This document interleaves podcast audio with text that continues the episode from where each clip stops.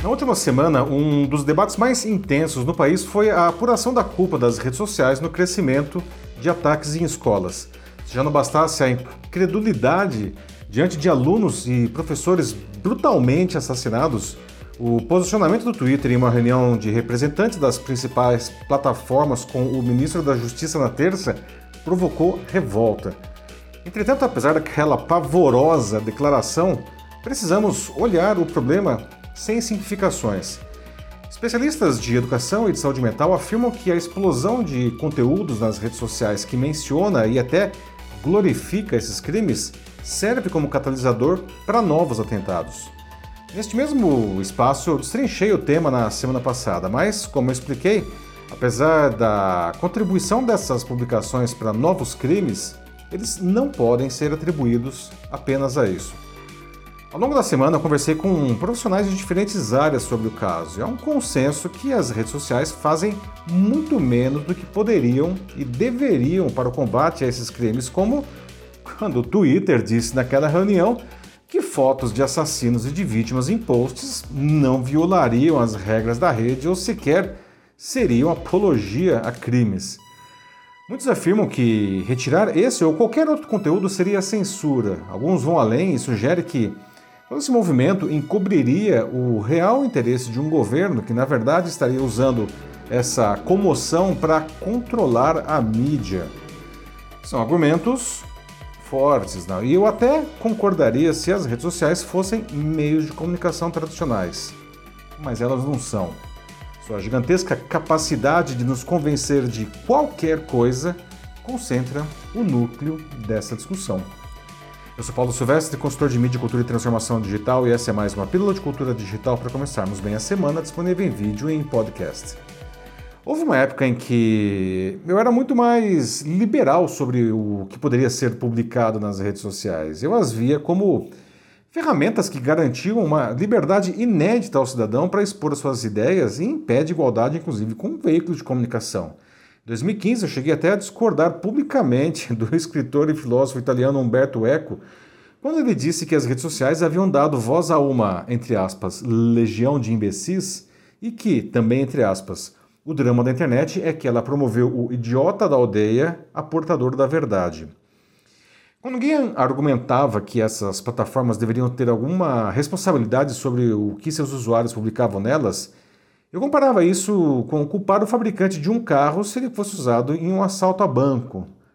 Porém, à medida que eu fui estudando mais os algoritmos das redes sociais, eu fui percebendo que essa analogia era muito errada.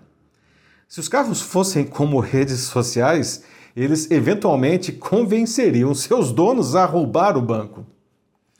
A minha fase mais liberal com as redes sociais vinha do fato de usar essas plataformas desde as suas primeiras aparições com o Friendster e o Orkut há cerca de duas décadas. Não? Elas eram quase hum, pueris, não? feitas para encontrar velhos amigos não? e conhecer gente nova. Não? Todo mundo brincava ali, não? sem ofensas, hum, sem medo, sem ódio. E tudo isso porque tampouco existiam algoritmos de relevância que foram popularizados pelo Facebook em 2014. Não? São eles que escolhem o que seus bilhões de usuários veem nas redes. Mais que isso, para que as pessoas se sintam confortáveis, exibem apenas conteúdos de que elas gostem, prendendo cada um de nós nas infames bolhas. Ao fazer isso, as redes sociais se transformaram nas ferramentas perfeitas de convencimento de qualquer coisa, até mesmo para se cometer um crime bárbaro. É nessa hora que o carro pode induzir o dono a roubar o banco. As redes sociais estão na berlinda, então. Né? Diante da sua apatia, não, o governo quer que as empresas criem canais para rápida remoção de conteúdo ligado a esses crimes não? e ameaça com multas e até bloqueios a quem não colaborar. Eu conversei sobre isso com o Márcio Chaves, que é sócio da área de Direito Digital do Almeida Advogados, e ele explicou que o governo tem na lei os limites aos quais suas ações podem chegar e não pode multar ou banir ninguém sem a devida previsão legal. No caso brasileiro, há o Marco Civil da Internet, que prevê que uma plataforma digital seja responsabilizada por um conteúdo apenas se não o remover após uma ordem judicial. E esse limite foi imposto justamente para evitar a censura prévia e não jogar para o provedor essa obrigação. Mas o Márcio acredita que a legislação dificilmente dará conta de todas as situações em que a segurança da sociedade seja ameaçada por uma suposta liberdade de expressão.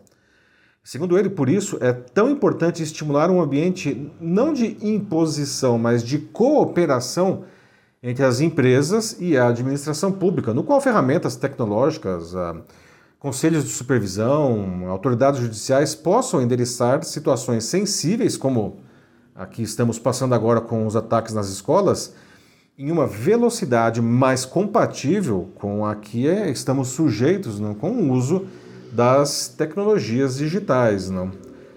Bom, o debate sobre mais responsabilidade para as redes sociais acontece há alguns anos no Brasil. Não? Ele está, por exemplo, no projeto de lei conhecido como PL das Fake News não? e em sugestões de atualização do próprio Marco Civil da Internet.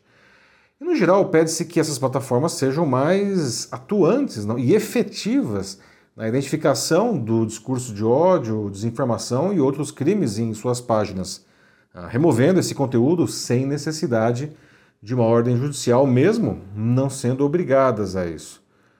O grande risco é de se criar uma espécie de censura algorítmica, com essas plataformas eliminando equivocadamente conteúdos legítimos.